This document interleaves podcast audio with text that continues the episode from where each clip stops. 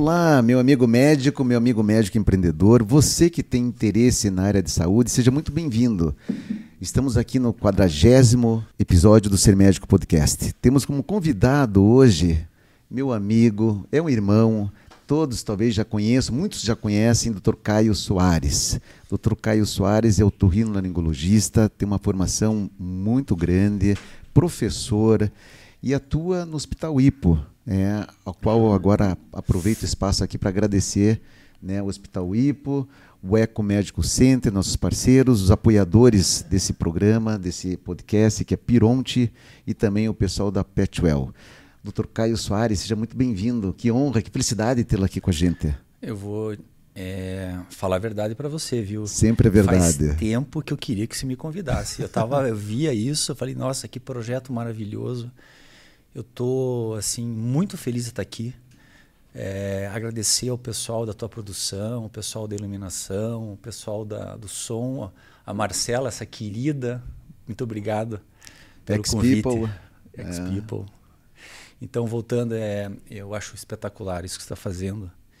E desde que você me convidou, eu aproveitei, pô, deixa eu dar uma olhada, né, para ver como é que funciona, né? E você sabe é, que chamou muita atenção foi o seguinte: quando você entrevista os colegas médicos e empresários, seja o que for, principalmente os médicos, né, que é o nosso meio que a gente, muitos colegas do nosso convívio, você já, já fez as entrevistas.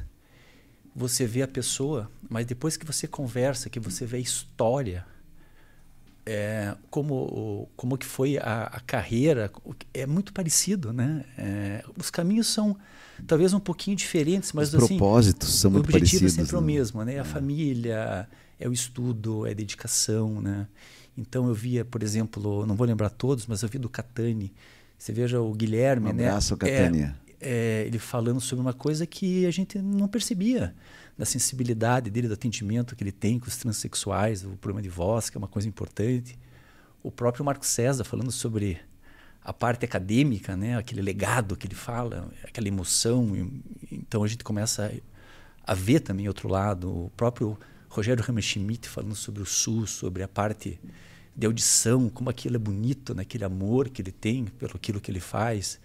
E a melhor de todas foi a doutora Cíntia, viu? Doutora Cíntia, doutora Cíntia um beijo, doutora Cíntia, espetacular. É.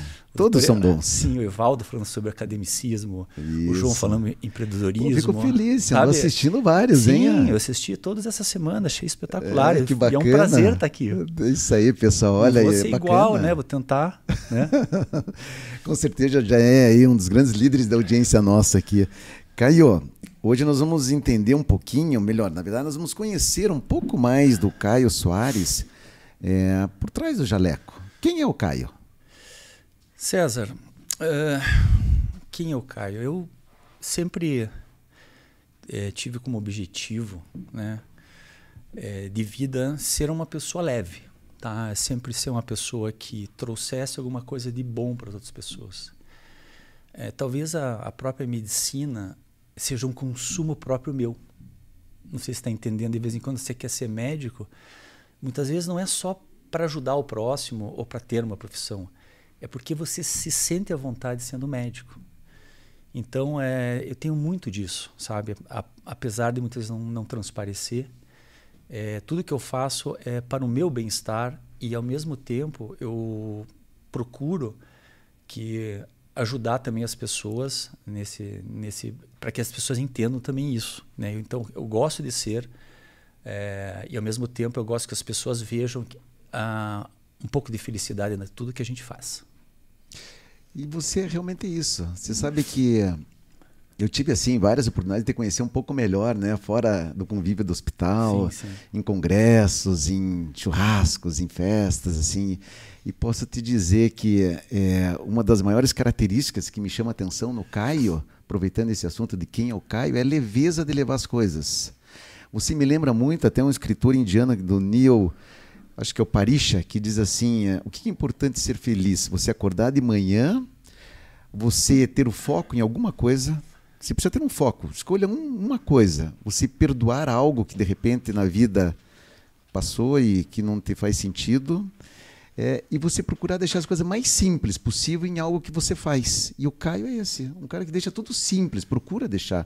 É isso mesmo, é, Caio? Eu acho que sim. Você simplifica. Sim, sim. É porque assim, eu, eu me considero um cara muito objetivo, até um pouco pragmático. Então eu tento me afastar as coisas ruins e as coisas que me incomodam, as coisas que não me trazem prazer.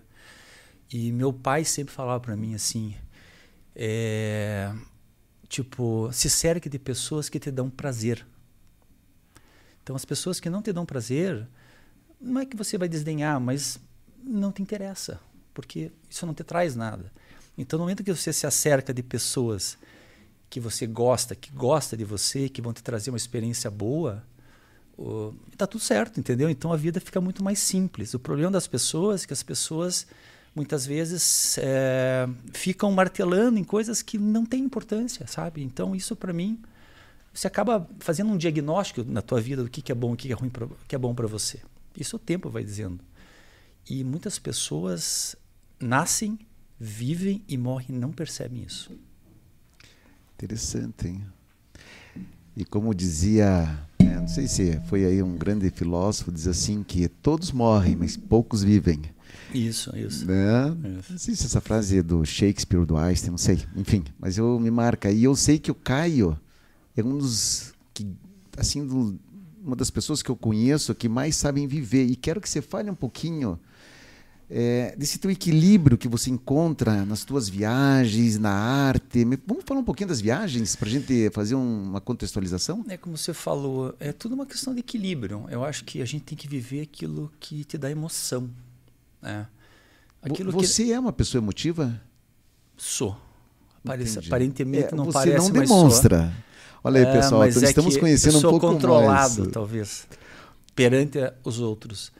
Mas como Claro, não sou tão emotivo, mas eu me considero uma pessoa emotiva. Perfeito. E eu guardo muito isso para mim. Isso muitas vezes é bom, muitas vezes é ruim, né? Mas voltando à tua pergunta ali, eu acho que o grande segredo é o equilíbrio. Então, equilíbrio. se você não tem fórmula, né, César? Assim, o que eu dizer para você, ah, uh, eu acho que a gente tem que pegar, por exemplo, um, um objetivo é você traçar o que que você quer, tá? Vamos, vamos dar um, assim um exemplo meio meio simplório, né?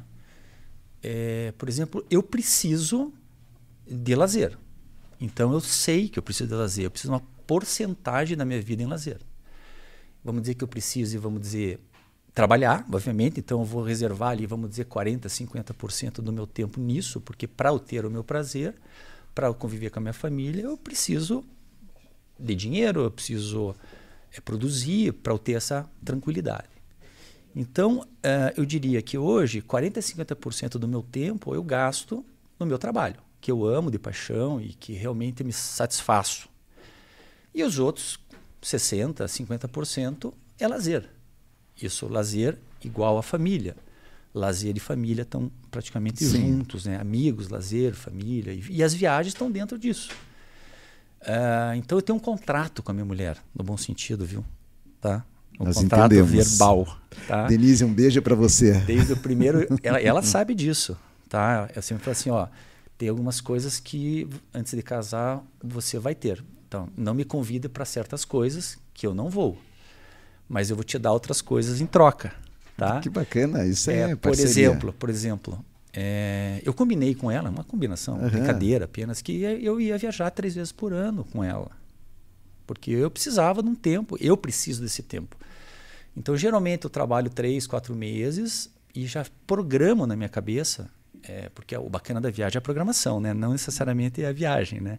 É psicológico, né? É, psicológico. é uma porta que você tem, né? Pô, você tem um objetivo, né? É. Então eu vou trabalhar, vou focar naquilo, bababá, mas eu preciso de 15 dias de descanso. E você curte a programação. E é descanso. É. é compromisso. Eu tenho um compromisso com a minha mulher que eu viajo três vezes por ano. Então, maio, tá? Que é o mês que a gente tem aniversário de casamento, desde que eu casei, tá? Todo maio você não vai vir em Curitiba, né? Por 15 dias, umas duas semanas, que é o que a gente pode normalmente. E setembro também, tá? E o final de ano sempre vai ter uma viagem. Claro, eu não estou falando de viagens normais, de congresso, final de semana, praia, essas coisas. Estou falando de, de, de, viagem mesmo, de imersão cultural, de descanso, que de bacana. colocar a cabeça é, em dia. E a minha, minha maior companhia é minha mulher. Né? Eu adoro viajar com ela. Tá? Ela já me conhece, sabe os horários. Nossa viagem. Eu, só, eu procuro fazer sempre hoje um slow travel, porque é um descanso. Eu, eu não gosto de, de fazer viagens corridas demais, então eu seleciono dois ou três lugares, eu diria regiões, algumas vezes só uma região, porque eu quero curtir, eu quero aprender, eu quero saber da cultura, eu quero comer, eu quero descansar. Muitos dias a gente escolhe, vamos acordar tarde, tá? Não tem aquela obrigação. Tem uma programação, mas não tem uma obrigação. E isso que me faz sempre estar tá maluco e procurando coisas para fazer viagens. Algumas até são um pouco mais malucas do que outras eu não gosto de viagem clichê também, desculpe se alguém gosta, mas eu não gosto de repetir lugar. Eu acho que a vida é muito curta para repetir lugar. Claro que aqueles lugares clássicos você volta, mas eu procuro sempre ser inovador no que eu faço, em viagens, principalmente. E eu que acompanho essa jornada do Caio aí como, como médico e sou um amigo dele há mais de, de 30 anos, posso dizer que realmente você já foi assim para lugares que poucas pessoas iriam, né?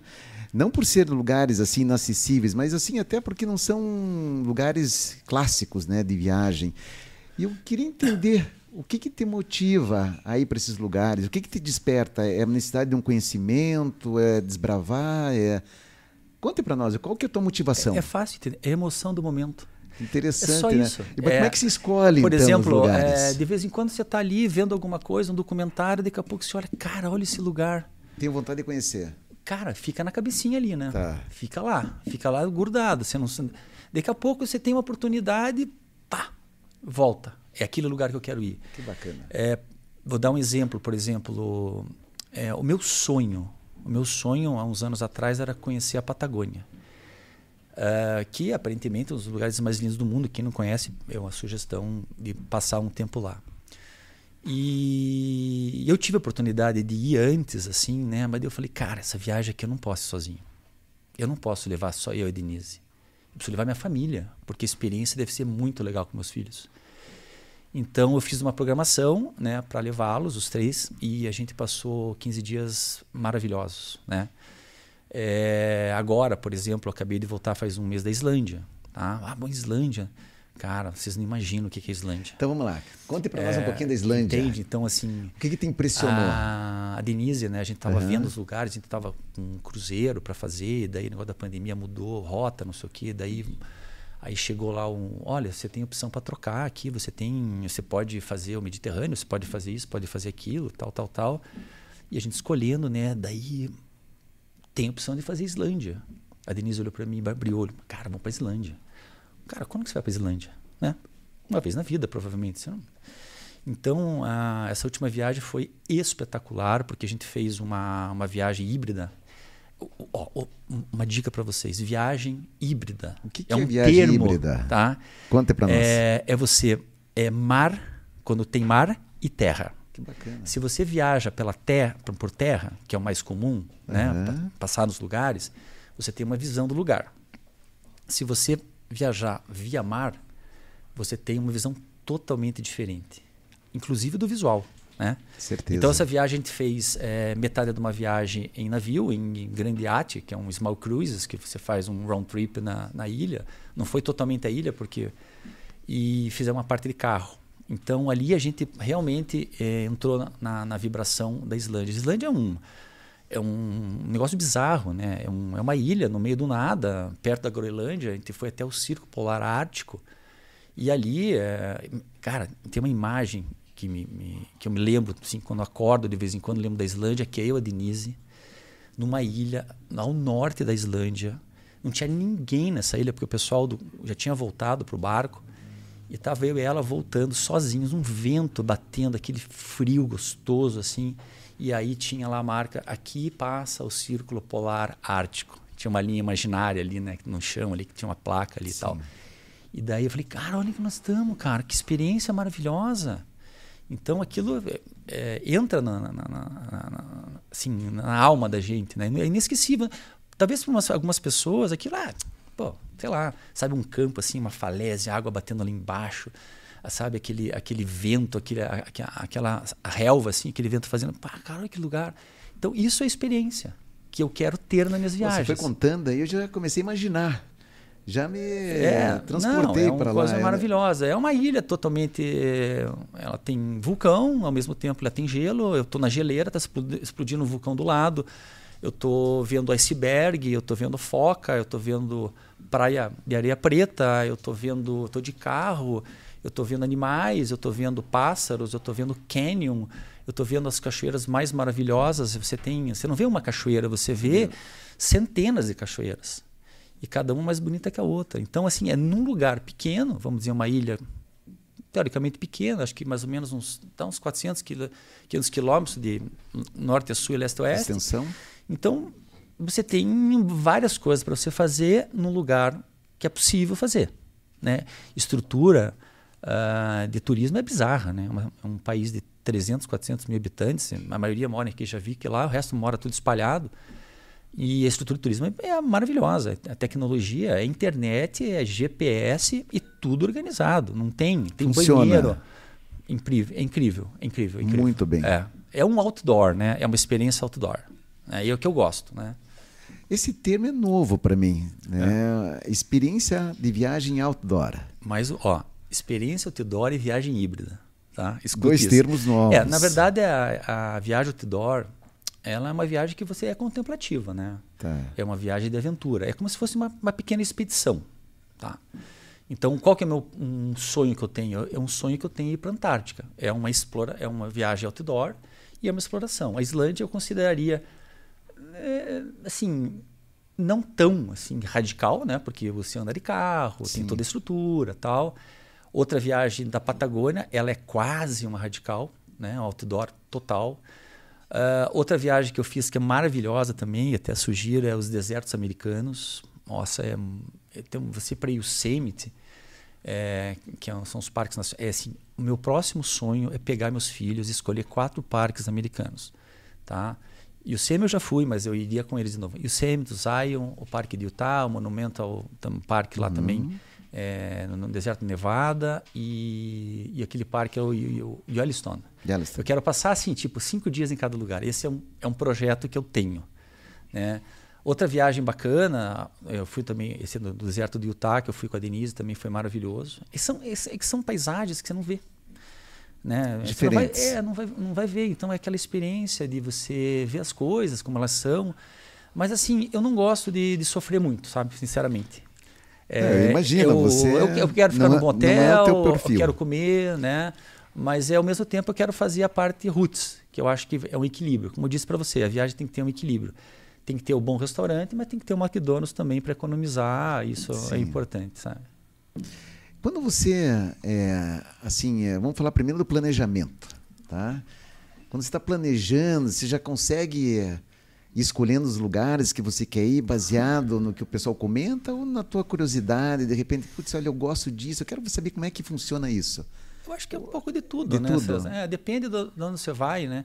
Por exemplo, eu gosto de cidade de, de, de viagens normais também, lógico. Sim, viagens né? normais. Eu gosto para Barcelona, eu gosto de ir para Nova York, né? Agora não dá muito mais, mas eventualmente eu gosto para as grandes cidades. Normalmente é, em torno de. Mas é, eu, eu, eu gosto de, de, de fazer a programação, tá. né?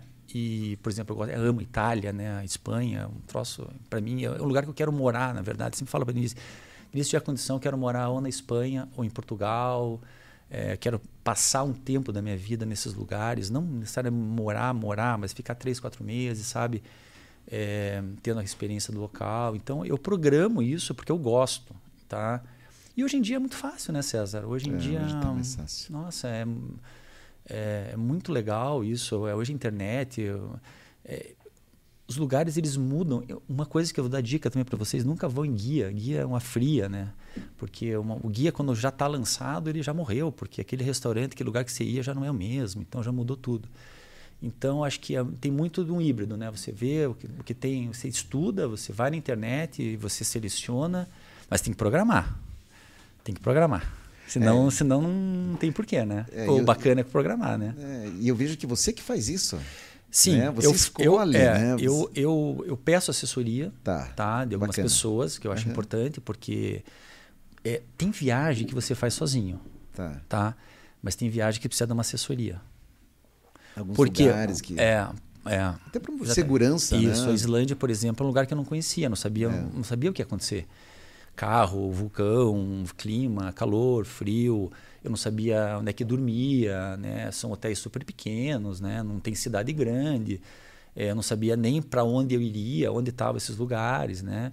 É, a parte dos fiordes, por exemplo, da Islândia, eu não sei se chega de carro, quanto demora, quanto demora, se a estrada está nevada, se não está nevada, então você precisa de um pouco de assessoria até para ter uma, uma segurança, tá? É, e então isso eu acho importante. Porque você não pode errar, né? Você reserva aqueles 15 dias lá, putz, cara, vou num, num, numa época ruim. Não, não tem, né? Não, essa época não é boa, você vai nessa outra. Né? Falando da Islândia, o que, que te mais impressionou assim? Você Cara, tem a, a Islândia, a Islândia, algum- a Islândia, assim, é- ela, ela é basicamente uma experiência visual. Eu sou um cara muito visual. Eu gosto de design, eu gosto de cor e isso impressiona a minha cabeça, sabe? Então eu preciso de lugares visuais. Outro lugar visual é o Atacama. Então, a, o que, que é a Islândia, na verdade? A Islândia, ela pega assim tudo que é bruto, que é pedra, que é vulcão, que é, ge- que é, que é- é sal, vamos dizer, branco, com, e mistura com a Patagônia, que é montanha, que é geleira, que é iceberg, é, no mesmo lugar. É, um- é, uma, é, uma, é um lugar único. Eu acho que nem nos livros e nos sites nós vamos encontrar essa definição, hein? É. Mas Gostei. é isso, é isso. É, é- é exatamente É isso. bem objetivo, é isso mesmo. Tudo que é bonito no mundo, você pega tudo, joga no lugar, Você chacoalha. pega o árido o gelado Isso. da Islândia. Aí você tem o fogo e do lado o gelo. É né? isso aí. E tem praia. é, ah, uma coisa interessante. Ah, eu, eu falava, Denise, cara, vamos, vamos, vamos nessa praia. Essa praia tem uma areia preta, né? Que é uma areia é, vulcânica. Vulcânica. É, é só vulcão, é só o chão é tudo preto, né? E o bacana é que é o preto, depois tem o musgo. Então é preto e verde, tudo. Não tem árvore. Cara, um lugar que não tem árvore. Interessante, né? Não tem árvore. É um- você vai ver uma árvore, pô, o cara tirou uma fotografia de uma árvore. Por quê? Porque o solo é vulcânico, né? Então ali não cresce, sei lá, não deve por algum motivo geológico. E o que eu estava falando mesmo? Não, eu perguntei para você o que, que te impressionou de imagem, Ah, assim, sim, se sim. foi de repente uma visão, né? Se foi de repente é, uma cachoeira, É, sabe? Algo é. diferente, assim, que possa ter te impressionado. É, então, é, é, justamente é tudo, tudo impressionou, porque, porque a gente não, não sabia o que encontrar lá. E essa, e essa, essa curiosidade, né, de, de você encontrar coisas diferentes, é muito legal. E o modo que o pessoal vive, né? É, você veja, é um país que praticamente seis meses do ano é muito frio, né? Então o pessoal vive em lugares muito pequenos, né? A otimização da energia ah, é um povo nórdico, né? Então é um povo mais frio, super gentil, obviamente, porque o turismo é o que move. Então lá você tem pesca e geração de energia. É um país super rico, caro, tudo muito caro. Então você não está lá para jantar fora, você não está lá para para fazer compra, né? Não existe uma loja, você tem loja de só de roupa de, de inverno, né? E o bicho que você vê lá é só ovelha, ovelha para cá, ovelha para lá. Cara, é um lugar que não tem vaca. Cara, não tem vaca e não tem árvore. É cavalo. Os caras comem cavalo, leite de São cavalo. detalhes que, É, umas coisas assim, parece estar na diferentes, lua, você- sabe, César? Parece um lugar Bacana. totalmente diferente. Então é uma viagem que eu, que eu sugiro. Bacana. Essas viagens, né? São, são viagens que saem uma vez na vida, né? Bacana.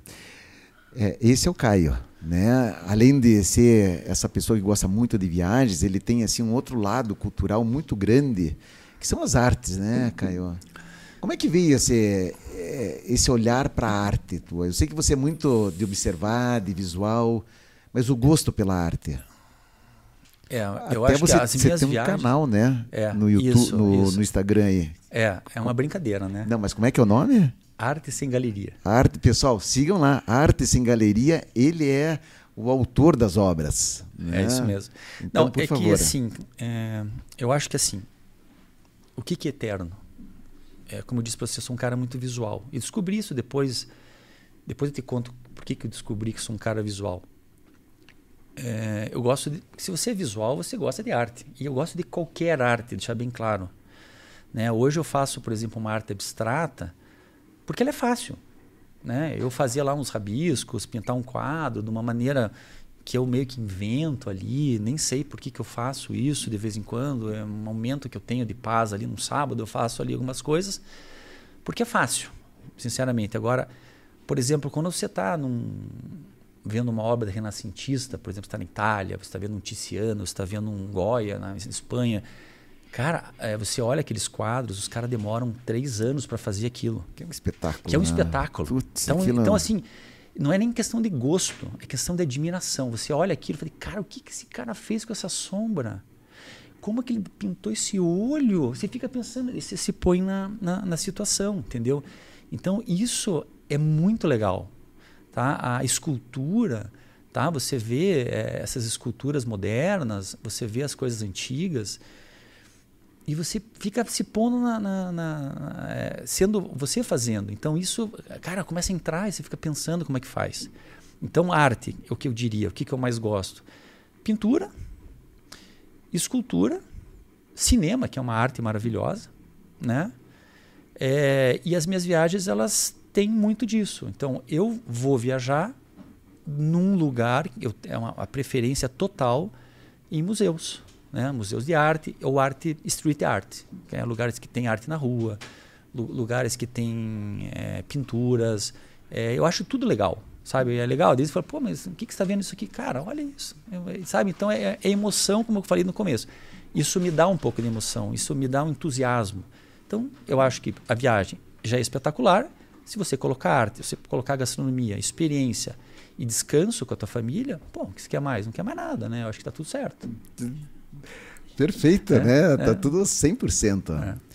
Falando um pouquinho das tuas obras, né? Que é super interessante. Você trabalha com acrílico, com um monte de material, ou você não tem feito mais esse tipo de obra?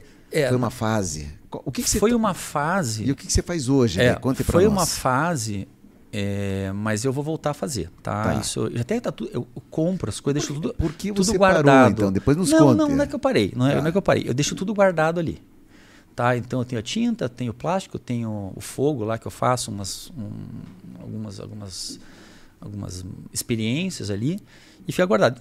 De vez em quando eu tô num sábado, por exemplo, tá de sol, eu tenho vontade, eu vou lá e faço, entendeu? Então ele, ele vem assim do nada.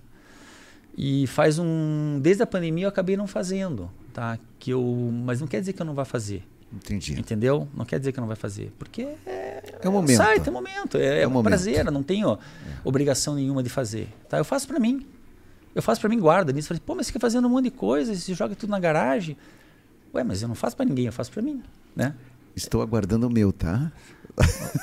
É, Na tem verdade, ele alguns vai- amigos, uns amigos que, Ele que, vai que brigar me comigo aqui, é. prestigiam, que é o Marco. César, que é o Polaco Durski, que eles têm. Ah, deixa eu te contar uma história do, do, do, do, do Durski. Conte, conte, O conte. Luciano Durski é um Abraço, grande amigo. Durski, nosso grande amigo. É, e ele é um cara que entende de arte, mas ele, ele é sério, né? Ele entende de arte mesmo, né? Ele compra, ele negocia, ele vai em leilão, é um cara que entende muito de arte. É, ele é dele, um gênio na arte. E Eu aí, sei que ele gosta de vinhos. E aí também, né? Quem gosta de arte, eu acho que gosta de vinho, né? E daí, eu, daí o, o- eu mostrei pro Durski, né? Porque, cara, vou mostrar para ele isso aqui, né?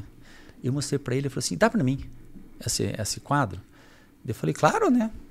O Durski, né? Vou dar, o que ele vai fazer? Cara, ele deixou no quarto dele. Na- na- no lugar que ele vê todo dia, eu falei, cara, veja que bacana, né? Porque a mulher dele todo dia deve ver aquela porcaria que eu fiz lá. Eu falei, pô, Durski, não precisava tanto, né?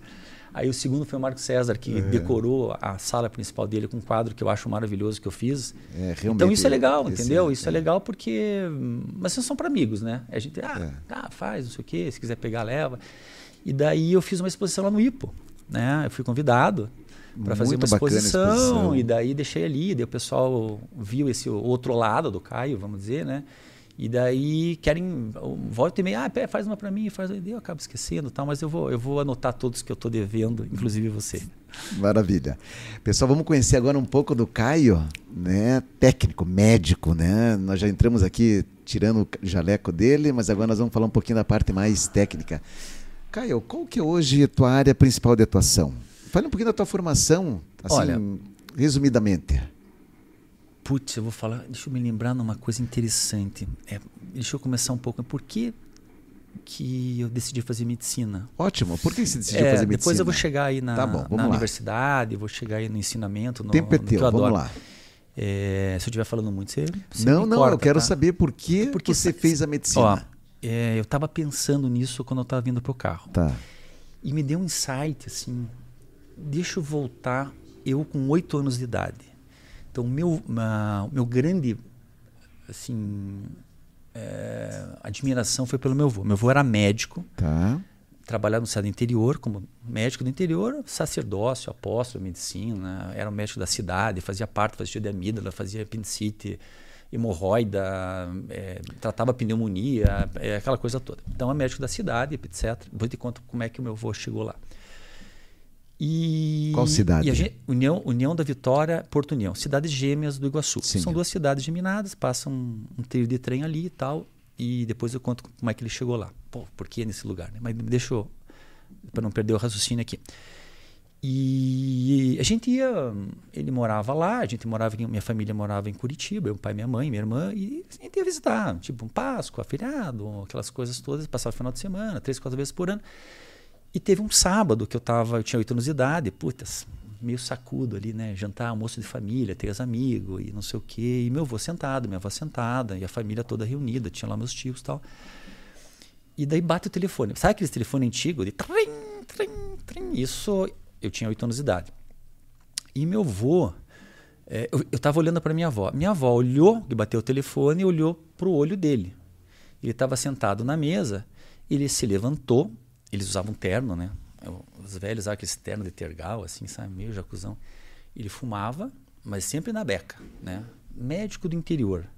Humilde, sabe? Uma pessoa espetacular. Ele levantou, foi para a sala, atendeu o telefone. Uh, e aí demorou 30 segundos e voltou para a mesa. Eram, devia ser umas duas da tarde, três da tarde, estava no meio do almoço. Minha avó olhou para ele ele olhou para minha avó e eu já entendi. Alguma coisa estavam chamando ele. Normal, médico do interior, não tem problema nenhum. E eu fiquei olhando, vamos dizer, para a reação do meu avô. Tá? Olhando com uma certa admiração. Né? Ele era magrão, alto, assim, com cigarrinho do lado tal. E quando eu olhei para ele, César, ele olhou nos meus olhos. Sim, foi um momento assim de coincidência, talvez, ou não, talvez não, né? Agora pensando bem, talvez não. Ele olhou para mim e eu senti que ele fez um convite. Tipo, você quer ir junto comigo? Pô, que bacana. E eu falei, cara, graças a Deus, não quero ficar aqui com esses caras, né? Almoçando, velharada, gente conversando. Piá, né? Oito anos de idade, quer sair dali. E aí eu fui com ele. O hospital era ali perto. É uma colina. Cara, o hospital do interior é uma coisa maravilhosa, né? É. Tinha uma colina, assim. Então, é por isso que eu estou te contando, porque é um, meio romântico isso. Então você está subindo assim, né, sábado tal, né, em cima da colina no, da rua tem lá um hospital aqueles antigão, tem uma maternidade do lado e o hospital chamado São Brás, hospital da região, etc. inclusive foi fundador, diretor. Os médicos na época eram meio tudo, né? Uhum. Já eram os empreendedores da época, é, o jeito deles, mesmo. né? É. E, e daí eu me lembro direitinho. Ele estava meio correndo e aí tinha uma escada. E essa, agora eu quero que você pegue isso e deixe em preto e branco, tá? Ele subindo na escada, assim, tipo assim, uns três passos na minha frente e eu meio que andando atrás dele. Ele com a malinha, subindo aquela escada. A escada devia ter uns 20 degraus, entrada de hospital, assim. Mas pra gente que é pequeno, parece aquela, que aquela, é, aquela escada, escada era enorme. enorme. Parecia que, nossa, era um. subindo pro Starry to Heaven, assim, sabe? E aí ele foi subindo tal, né? Daí abriu a porta do, pronto-socorro ali, não me lembro o que, que era, tinha uma salinha de espera, ele falou assim. É, Mico, espera aqui. Me chamava, meu pai me chama de Mico, minha família chama de apelido. Senta aqui, Entendi. que eu vou ali e já volto. Você pode sentar aqui? Eu fiquei sentadinho ali. E do lado tinha um, uma criança chorando. Na, na, salinha ali, né? Tinha uma salinha, uma portinha. Ele entrou na salinha, a criança estava chorando. E aí deu ali mais ou menos, sei lá, eu fiquei ali olhando para cima, olhava aquilo, e gente passando, e enfermeira, aquela coisa. Um ambiente meio inóspito, meio difícil para mim. olhava assim, não sabia muito bem o que estava acontecendo, tinha oito anos. Daí ele foi ali e tal, abriu a porta, acabou lá uns 10 minutos, 15 minutos depois. E eu, eu passei na frente dessa, dessa, dessa porta e lá tinha um pai sentado e a criança que estava chorando dormindo no colo. Tá? Uma criança devia ter, sei lá, uns 7, 8 anos com curativo na testa e ali provavelmente ele fez uma sutura, queria ter batido, sangrou, então assustou os pais e tal. E ele saiu e eu me lembro direitinho ele tirando a luva. E essa luva ele jogou no lixo. E aquilo, tá? Parece que foi em câmera lenta, sabe? Aquele é. Bem a luva para mim agora. aquele negócio, calma. Ah. Daí eu fui olhar o que tinha dentro daquele lixo. Cara, tinha um monte de gases, cheio de sangue, aquela coisa de resíduo de pós-cirúrgico, ali pós-sutura, aquela coisa toda. E acabou. Tá? Aquilo ficou guardado, acho que no meu subconsciente. É, que bacana. Agora, agora pensa 12 anos depois. Tinha esquecido disso. Não sabia que ia fazer medicina, nada. Aí estava no cursinho. Pessoal, a riqueza de detalhes que ele conta é, é impressionante. É, é, eu quero. Não, mas é, como está na tua tá. cabeça tá, isso? É por isso que eu estou te falando. Eu nunca contei para ninguém isso, tá? Trazer eu tô contando, assunto. eu não contei para minha família isso. Estou contando agora porque eu lembrei é um, disso. É um privilégio nosso é. de ser médico, estar tá ouvindo e essa aí, história. E aí, deixa eu te contar. Daí é o seguinte. É... Daí veio o vestibular. Aí, aí tá, eu fui pro cursinho, né? Não sabia o que ia fazer. Arquitetura, jornalismo, sociologia, é, odonto, sei lá, tava perdidão. Curso Dom Bosco, metade do ano. Chega um professor assim, metade do ano, ó, turma, quem souber o que quer fazer, vai para direita, tá? Porque tinha um, uma vibe de, uma... de, como é que é? Como é que é o nome disso? É, é tipo, a, a, pessoa tinha que saber o que queria, é um teste vocacional. Ah, teste né? vocacional. É, tá? Então tá. na época tinha isso, sei lá. Uhum. Então assim, não sei, deve ter hoje também. A direita, a galera que sabe o que quer. Tá. A esquerda, quem não souber o que quiser, vamos ter uma palestra com fulano de tal que vai fazer algumas perguntas para ajudar vocês a decidir, né? E então a direita é o pessoal que sabia, a esquerda é o cara perdido. E que você eu. estava em qual? Eu fui, eu fui assim, cara, pensei cara, não sei o que vou fazer, vou para esquerda, né? Eu também. Né? Normal, né? Ver o que, que é esse negócio, né? Teste vocacional, tal. É. Né? Tinha 16 anos de idade, sei lá, também não estava muito preocupado com isso. Aí, quando eu fui indo, olha que interessante, eu estava indo, chegou a pessoa, veio aquele insight de 12 anos antes. Ah, eu estou assim, impressionante, que... parece, parece que foi o momento exato.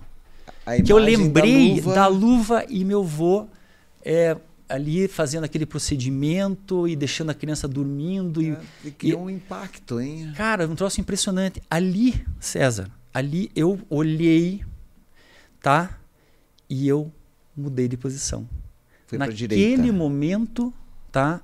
Aquilo entrou ali, foi insight, acho que foi é. uma coisa assim do olhar dele. Então Impactou. talvez se eu não tivesse ido naquele dia, naquele momento, né? E aquilo, cara, eu fiquei tão feliz. Eu falei assim, cara, Estava na minha frente isso, estava escrito isso. Minha admiração pelo meu avô, minha vontade de, de talvez é, fazer bem para as pessoas, né? Então foi impressionante. E daí da, da, a partir dali você que sabe que é, é, o poder do subconsciente. Joseph Murray, um grande autor, diz o seguinte: que essas imagens da, da primeira infância, elas acredito 100% vêm, nisso. ficam e ficam paradinhas é, lá, guardadas. Isso mesmo. E se você provocá-las, sabe? Tiver uma que não se desperta e você descobre que a tua vida inteira pode estar numa jornada que estava lá na primeira infância. Com certeza, com certeza. Ou seja, você vê que até a cirurgia você sim, sim. Te despertou sim, tudo, pelo fato tudo. da luva com sangue, tudo, gás com sangue tudo, e tal, tudo. você foi puxando. É exatamente isso. É, eu trouxe o com uma luva para mim. Sabe? Foi, foi muito legal, foi muito legal. Isso, e eu descobri isso agora. Eu lembrei isso agora. Cara, é, você está fazendo análise? Não, não, não. não, não. Não, mas é, foi uma provocação, porque é. você, você contou com tantos detalhes. Mas é, assim, mas é, bonita. é, mas é verdade, é 100%. E tem, eu podia falar mais aqui, só que não dá tempo, né? Então também não vamos. Não, eu quero saber mais chato, coisa de você. É chato falar. Não é chato, mas aqui eu quero explorar mais é, alguns assuntos. Bom, daí o fato de fazer medicina, tá. né? Daí eu achei uma faculdade muito chata. Demais, né? Nossa, só gente chata, confusão. É, sabe, uma coisa assim, puta, fiz o que tinha que fazer, né? Mas a melhor coisa aconteceu a residência. Cara, na residência médica, cara, eu vibrava, sabe? Ir para o hospital porque eu e fui fazer o teu doutorando, eu lembro de você com uma postura de liderança enorme, porque você controlava o ambulatório. Tava os é, doutorandos lá, sei, lembra? Isso eu sei que tá falando, eu não, não, não vou te dizer. Eu, eu tô falando porque foi a minha experiência. Eu lembro que você chamava os pacientes, rodava com aquele espelho frontal. Na época nós usávamos um espelho redondo, grande na testa. E Isso. o Caio não tirava aquilo para nada. Não, não sei se você recorda disso. Não, e, e nem o guarda-pó, né? Imagina a cor que tava, né? Cara, Naquela época de um lado pro é, outro, tipo é, assim. Eu gostava muito, realmente. Ou seja, eu tô na minha área, é, aqui, tô dominando isso é, aqui. E sabe que eu, eu, eu, eu fiz residência de otorrino, como todos sabem. Hoje eu trabalho muito com a parte funcional de nariz, e cirurgia estética nasal e otoplastia. Mas eu ia fazer cirurgia vascular. Ia fazer cirurgia vascular. Eu gostava, eu gostava, como eu gostava de cirurgia, o troço era meio difícil, né? Você pegar veias e artérias, ligar e fazer cirurgias mais complexas. E eu gostava de cirurgia vascular, daí eu acabei indo para o otorrino é, por um motivo. É, eu tenho uma amiga, minha melhor amiga de faculdade, que é a doutora Ziliane Caetano. Essa história eu não a conheço. essa é uma outra história. Ah. E ela era muito inteligente. É, sabe aquela pessoa que tinha o, li, o caderno que todo mundo fazia a Sim, cópia? a cópia do é, caderno. Isso. Ah, toda a turma tem, toda tinha mundo alguém tem. que a gente tirava Isso. cópia, né? E a, e a, letra dela era maravilhosa, então dava para entender. Dava para né? entender bem. E eu não gostava muito de, de ir para aula. Eu prestava atenção, mas porque eu estava ali, é um ser que estava ali, né? Mas, mas tudo bem. E daí, final da aula, ia lá, tirava o xerox dela tal. E ela não gostava muito, né? Que todo mundo tirasse, né? Então, é. eu fiquei amigo dela, né? Puxei o saco dela e, e depois o, o, caderno ficou famoso, porque um passava pro outro, etc. E no quarto ano, eu conversando com a doutora Ziliane, é, querendo fazer cirurgia vascular, César, tinha uma vaga de residência em Curitiba inteira. Uma vaga. Eu falei, cara, mas eu tenho que passar, eu tenho que ser o melhor. Numa cidade de população tinha um milhão e meio de habitantes, todo mundo vem fazer essa. essa. E daí eu li, falei com a Ziliane, Ziliane, eu quero fazer cirurgia vascular. Sabe o que, que ela me falou? Eu quero fazer também cirurgia vascular. Eu falei assim, cara, não é possível. A guria mais inteligente da sala. Que, dá o que você tirava a cópia do Que eu tirava, ela quer dela, fazer. Né? A vaga é dela, obviamente. Entendeu? É, é, é, ia ser muito difícil, uma vaga em Senhora das Graças, me lembro Você direitinho. era estrategista desde e aquela aí eu época, falei assim, cara, meu, eu tenho que ter um plano B, né?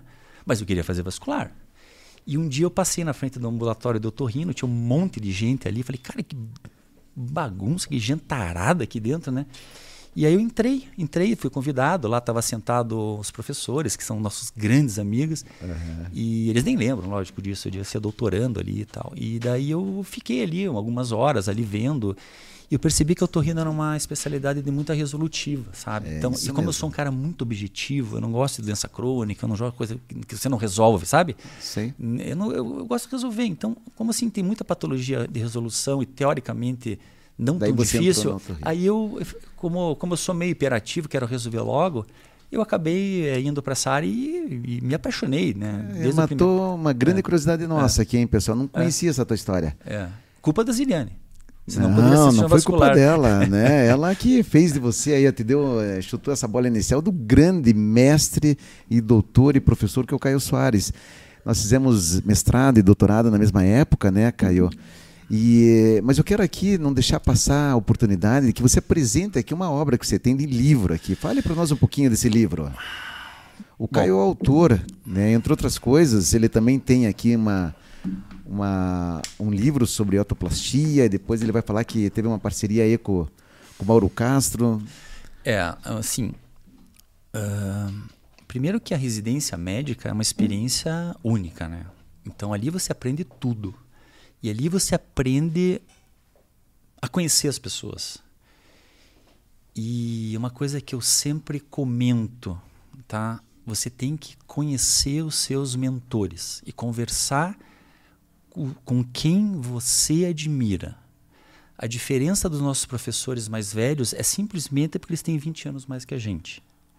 É basicamente isso. Então, quando você quer ser alguma coisa, você se baseia nas grandes pessoas, nas pessoas que você admira. Não estou dizendo só profissionalmente, tá? Profissionalmente também, mas de uma maneira geral, tá? Então, uh, quando você começa a se basear nessas pessoas, eh, você precisa conversar. Eh, e você vai ser exatamente eles se você trilhar esse caminho. Então, ali eu já, eu já comecei a, a me interessar muito por academicismo, né, técnica cirúrgica. E uma coisa que me intrigava, a gente tinha um grande professor, Dr. João Manilha. Dr. João Manilha simplesmente é, arrepiava. Um abraço para o é, Dr. João Manilha. E ele era o nosso grande mentor é. da cirurgia de cabeça e pescoço. E eu olhava, César, a gente tinha que estudar cirurgia antes. A gente se pelava de medo, né? Porque tinha que fazer uma cirurgia que você nunca tinha feito. O cara tinha feito centenas e você tinha que ir lá ajudar ou fazer uma parte. Ele era muito criterioso tal. Uma pessoa que a gente aprende muito, né? não só com ele, depois a gente cita os outros. E aí a gente tinha um livro para estudar. É, só que o livro, cara, era um xerox, né? O livro, antigamente estudava por livro. Só que o livro, ele era preto e branco, era um desenho. Então, por exemplo, você tinha um pescoço aberto, lá tinha as artérias, as veias, o músculo e, as flechinhas dizendo que aqui era uma veia tal, uma artéria tal, aqui era uma glândula tal, aqui uma cadeia linfonodo tal. Mas era tudo preto e branco, cara. Então, o que acontecia? Você imaginava aquilo lá, né? E você ia na cirurgia e, e, é tudo diferente, né? Você olha um pescoço aberto, é tudo igual, a minha cor é a mesma, né? Então você tem uma certa dificuldade no começo, né? E, mas isso porque eu estou falando do livro. Então, e aquilo me incomodava um pouco. Aí é, surgiu essa ideia de fazer um livro que falasse, um livro que fosse uma, um filme, né? É como se a gente tivesse uma cirurgia e para ensinar para um residente, para ensinar para um médico, até para que isso saísse do papel e isso se transformasse num, numa imagem, que ficaria muito mais fácil de a gente entender.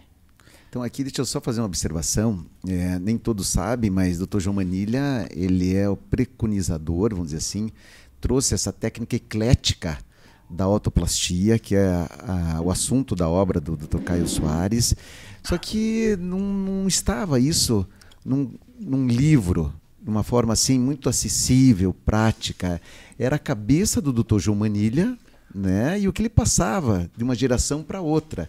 E o Caio, desde o início da formação dele, logo ele se formou na residência, ele continuou praticando academicismo e foi um dos responsáveis é, pelo desenvolvimento da técnica, dos pontos que ele comenta no livro, sabe? Onde fazer cada ponto. Ele foi evoluindo a técnica e daí teve essa grande oportunidade, não é isso, Caio? Isso, isso. De colocar isso no papel. Isso. Na forma então, do livro. Então, o que, que eu fiz? Né? Depois de um certo tempo, eu tinha muito arquivo, muita cirurgia, a gente ensinava residente, aprendia, congresso, aquela coisa toda, e tudo ficava no papel, né? Apesar de você ter as aulas, etc. E aí, o Dr. Marcos Musselin, né, que era nosso, que é um nosso abraço, professora nosso mentor, nosso é. querido amigo, amigo, onde tudo aconteceu, né? Tudo graças a ele, Dr. Leones Mussolini. Falei, ah, cara, por que você não faz um livro desse negócio? Tem um monte de coisa aí, você sabe fazer, está tudo certinho. Aí foi um projeto pessoal, tá? De fazer um livro, porque eu queria ensinar os residentes também e enchi um pouco o saco de ficar repetindo, repetindo, repetindo, repetindo. Cara, eu vou fazer uma apostila. Daí o cara falou, não, não faça uma apostila, faça um livro no teu nome. E eu, durante uns dois, três anos eu pesquisei, fiz o livro, fiz um atlas de técnica cirúrgica. Podia ser qualquer cirurgia. Né? No caso, eu escolhi autoplastia porque não tinha, talvez, ou tinha muito pouco. E fiz o livro tal. E esse livro é para consumo, como eu disse, é consumo meu, consumo próprio. Tá? Eu faço as coisas para mim, muitas vezes. E dava para as pessoas. Tipo, tinha um curso, um congresso, eu dava, ó, esse aqui é meu livro. Eu fiz um livro assim, bem minimalista, uma, tipo como se fosse uma obra de arte, juntando a arte, um pouquinho de prazer e tal. E aí surgiu uma pessoa espetacular que o Mauro. O Mauro é um querido. O Mauro, o Mauro um abraço, aqui. Mauro. Tomei um café com ele é, hoje, sabia? É, é, é eu já esteve e, aqui. E o Mauro, o é. Mauro me procurou. É um gênio, né? É, ele é um gênio. Ele me procurou num congresso lá em São Paulo eu fui apresentado por um outro colega, o Arthur. Falei, cara, você tem um livro pronto, é, só que teu livro fica aí, né, fica aí nas prateleiras, você não, não, faz nada com ele, e eu vou te apresentar o Mauro. O Mauro vai fazer teu livro explodir. O Mauro olhou meu livro, ele estava desenvolvendo um negócio que ele falou sobre a realidade aumentada, Isso em mesmo. livros médicos tal. Ele é um precursor mundial. Você sabe que esse livro, o Mauro foi o primeiro é produtor ou que idealizador do livro Realidade Aumentada no mundo. No mundo, não existe é. nada. Realidade Aumentada existe em arquitetura, em um monte de coisa, né? É, em projetos, mas em medicina é o primeiro. E ele me pegou como cobaia, e eu peguei ele como cobaia também. E a gente fez uma amizade maravilhosa. Foi uma vibe assim, e, cara, em não, é três 10. meses estava pronto o meu livro. Eu já estava, depois que eu já tinha pronto todos os uhum. arquivos, e ele filmou e fez tudo isso acontecer. E aí foi o João Luiz que viu isso, eu apresentei ele para o João. João, você precisa conhecer o Mauro. E o IPO, como tem esse, esse viés acadêmico muito grande, né? É, o incentivo ao academicismo do IPO é bizarro, né? É o melhor lugar do mundo, né? Na parte do torrino para você aprender as coisas, né? Lá, compartilhamento de informações, como você sabe, é muito grande. E a visão do João, eu falei, cara, vamos trazer esse cara para cá, ele vai ter que desenvolver um projeto com a gente O Caio fez o primeiro, mas eu tenho um projeto enorme. Eu quero fazer livro de rinoplastia, de facelift. Que hoje já tem oito livros. Tem oito livros, né? Foi em oito livros. Então, Muito bacana. Então, a visão do Mauro com o João, né? o Evaldo com o NEP no Cine Pesquisa. Cara, eles pegaram ideia assim. E hoje o IPO tem a primeira. Não é um livro, é uma biblioteca de realidade aumentada em livros de medicina. É uma coisa inédita, tá? E quando nós fomos apresentar esse projeto na Academia Americana, imagine o medo, imagine o medo, tá? Eu e o Mauro indo para a Academia Americana, primeira vez falar inglês, me deram uma hora para falar, uma hora. É, foi aprovado a aula, né? Academia Americana de Otorrino, para quem não sabe, é o congresso maior, um dos maiores congressos do mundo. Se estiver falando muito, você me avisa. Maiores congressos do mundo, né? E a gente ia falar, eu, Mauro, né? Apresentar o tal projeto. Daí a gente bolou uma coisa espetacular. A gente não. Mauro, não vamos dar aula normal. Vamos fazer o seguinte. Ah, foi o Marco César junto. Vamos também, apresentar aqui o livro. É. Porque ele queria também fazer o livro dele em, em cirurgia endoscópica e o Rogério Hammer também um projeto maravilhoso em implante coclear. Então fomos nós três e o Mauro. E aí, cara, vamos fazer o seguinte: não vamos dar aula normal. Vamos pegar esses americanos, vamos mostrar uma, vamos mostrar uma coisa diferente. Porque, então vamos fazer o seguinte: vamos pôr um folheto em cada cadeira. Então a gente foi antes, colocou vários codes, assim, vários. E o, o americano chegava, sentava e ganhava um papelzinho. E nesse papelzinho estava o livro. Que ele baixava um aplicativo na hora e aí ele lia é, o, esse code e saía no celular ou no iPad do, do, do, a aula toda. Tudo que eu falava lá na frente, eles viam no celular deles. Bacana. E eles podiam gravar isso. Então, eles ficavam assim olhando, até hoje eles ficam olhando, não entendem muito bem, né? Então, assim, homenagem ao Mauro, homenagem ao Ipo e quem teve visão é, de ser uma coisa e nova. Você, né, com todo esse teu conhecimento aí, o Caio, eu acredito que no Brasil aqui tem uma das maiores experiências em autoplastia. Sensacional, parabéns, né? Caio, conhecemos bastante de você, sem o jaleco, com o jaleco, né? Vou fazer uma brincadeira aqui, que eu sei que você veio preparada, vi que você tem umas anotações não, aí. Eu peguei aqui porque eu tinha que falar algumas coisas, só, mas, mas eu não falei nada, né? Falei quase nada. O nosso bate-papo é. termina daí depois do boteco. É. Quantos minutos nós temos ainda? Dois? Não, não, se preocupe com isso. Eu só quero entender uma coisa. Quero que você me diga aqui. É, que você fale o que, que é importante para você aí, para o pessoal mais novo, que tá, se trabalha muito com acadêmicos, né? Então, é. terminando a residência, o que, que é importante? Cara, eu vibro com, com residente. Eu sei que você gosta de residente, mas o que, que é importante uma mensagem para é, eles aí? Sabe por quê? Porque eu me vejo no lugar. Tá. Então, esse pessoal hoje em dia é muito profissional, César. Hoje, um menino para passar no vestibular de medicina, eu vejo porque eu tenho uma filha que é médica, eu tenho o Pedro que está estudando medicina, eu conheço o filho de todos os amigos, eu conheço a história de cada um. Esses meninos, para passar em medicina, eles sofrem muito, eles têm que ser muito focados. Aí eles já estão assim naquele nível quando eles passam no primeiro, segundo, terceiro vestibular, ele já é a nata, né? Assim, com todo respeito, é muito é, difícil passar. Tem disciplina, né? É, muito e daí foco. o que acontece? Aí esses caras, eles fazem uma faculdade, né? E depois eles vão fazer residência, que daí eles, é uma peneira absurda, porque daí você tem uma, duas vagas competindo com 30, 40 pessoas. Só que ele tá, não está competindo com a população, ele está competindo com os caras que já são, né, teoricamente, uh, o creme de la creme. Né? E aí eles passam numa residência, qualquer residência, falando qualquer residência, né, para uma especialização, e eles estão com o coração aberto então a gente tem que receber esse pessoal com muito carinho, muito carinho. E, e, e, aquela satisfação quando eles fazem uma coisa, você vê o olho deles brilhando, porque é o teu olho. É, é o teu também, César. Eu, eu tenho uma é. enteada é. que está passando por essa fase, é, é sensacional. Hoje estou costurando um dedo, ela me passa é. uma mensagem. Exatamente, você, exatamente. Poxa, que curta, tá, porque é, esse dedo isso, que vai te levar. Isso, isso. então assim, você se vê, você se vê há 15, 20 anos, 30 anos atrás. Então eu tenho um carinho muito grande por esse pessoal, sabe? E eles são muito bons, eles são muito melhores que nós. É, eu também acho. A informação é absurda hoje. Eles são muito focados, sabe? São muito inteligentes, né? A população que é muito maior que tenta, né? Hoje em dia você tem menos vaga proporcionalmente.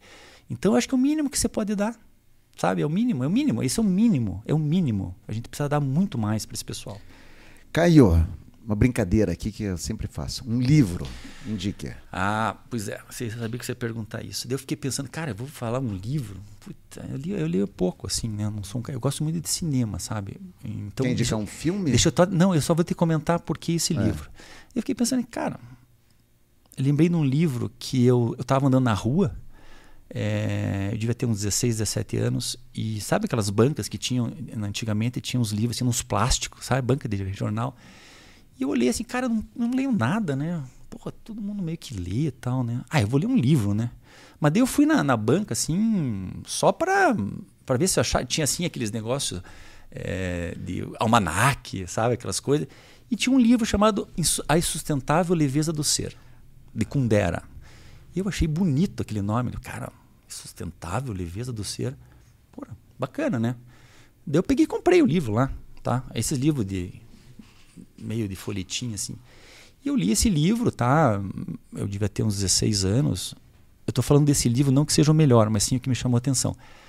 E, e era assim, era a história de, de, um homem e uma mulher, dois homens e duas mulheres. Era uma relação assim interpessoal, uma coisa meio filosófica. Ah, relacionamento tal. E achei bacana o livro, assim, tal, mas tudo bem, né? Dois anos depois, é, esse livro foi, foi lançado no cinema. E aí, aí eu vou, por que, que eu sou um cara visual? Você agora eu, é só lembrando que eu tinha que falar. Aí eu fui no cinema e, cara, todo mundo diz o seguinte, né? Eu, eu já conheço essa história. O livro é muito melhor que o filme. Claro, básico, o filme tem duas horas, o livro você pode ter dias para ler, é muito mais profundo, né? Não, não resta nem a dúvida. E eu falei, cara, eu vou ver isso aí para ver o que, que eu acho. Daí eu fui no cinema, né? Não lembro exatamente. Eu achei ah, aquele filme maravilhoso. Por quê? Eu já sabia da história e tinha as imagens. E aquelas imagens, é, apesar de ser um, um, vamos dizer, um filme mais, mais resumido, né? Ela, aí eu descobri que eu sou um cara visual. Eu preciso do, do visual. Por isso eu gosto de arte. Entende? Porque eu gosto de ver eu não, eu, eu não posso perder na minha vida, perder, desculpe, né, horas e horas e dias, porque eu disperso. Então eu prefiro fazer um resumo e o, e o, e o filme me, me satisfaz muito é, né, nisso, nesse negócio, sabe? E até a Denise fala assim, cara, você gosta dessa cadeira de design aqui? É, por que, que você comprar isso? Não dá nem para sentar isso aqui. Mas para tem... você tem uma, um significado. Não, não dá nem para sentar, esse troço é ruim de sentar, é duro. Eu falo assim, Denise, cadeira não é para sentar. Cadeira para você olhar. Olhar. Entende? Daí começa a olhar aquela carinha dele. É porque eu sou, eu gosto disso, é, entendeu? É então, então eu gosto de, eu gosto de, é diferente, não sei, uma coisa diferente. Caio, você é nota 10. Pena que a gente não, não pode continuar batendo papo aqui a noite inteira, né? Porque tem um monte de assunto, né? É. Não, com certeza. Faltou alguma coisa que você gostaria de conversar mais? Não, acho assim, que de... não, conversaria aqui muita coisa, então, né? vamos combinar eu, o seguinte? Falaria em filme, falaria no que eu gosto, então, tem mais coisa. Vamos fazer tá? o seguinte, vamos deixar combinado aí, você vai retornar para cá. Que bom, muito tá? obrigado. vamos fazer um outro episódio é para falar. Eu sei que você gosta muito também de outros tipos de, de obras, literatura, né, de música, para gente música, explorar isso música. daí. É, Pode ser? Eu gosto muito de também de mostrar o lado, o lado mais cultural também acho importante. Caio, cara, só gratidão por, pelo teu tempo de estar aqui. Tá? Putz, Imagina, pelas tuas palavras, assim, putz, trouxe vários insights aí, essa importância que ele leva em relação ao equilíbrio da vida, é, a importância da arte na vida da gente. Só agradecer. Alguma mensagem final? É, você sabe qual que é o segredo do sucesso? Qual? Agora, a outra coisa, você está entrevistando muito bem as pessoas. É, você é um cara espetacular. Eu admiro muito você. A próxima vez é o contrário, você que tem que estar tá aqui. Combinado. É, então você que tem isso. que estar tá aqui, pegar três, quatro caras e falei, ó, hoje Produção, nós vamos, vamos fazer essa brincadeira vamos, é, entrevistar o César, né? Porque o César é espetacular, isso que ele está fazendo, conhecer as pessoas. É, a gente não conhece, né? Se você não tiver uma conversa, né? não. não tem como, né? Tá? O segredo do sucesso, sabe o que é? Qual Disponibilidade, é tá. que é muito importante. Você está disponível. Você ser um cara bom naturalmente, inato. É isso aí. Né? E você ter carisma. É isso Se você juntar essas três coisas, esse é o César Berger. Opa! É, gostou, obrigado. né? Ele fechou bem, hein, é. pessoal? Ele fechou bem o quadro aqui. É isso aí, obrigado. Obrigado pelo teu carisma, teu profissionalismo, pelo amigo que você é, a oportunidade que você está dando para as pessoas.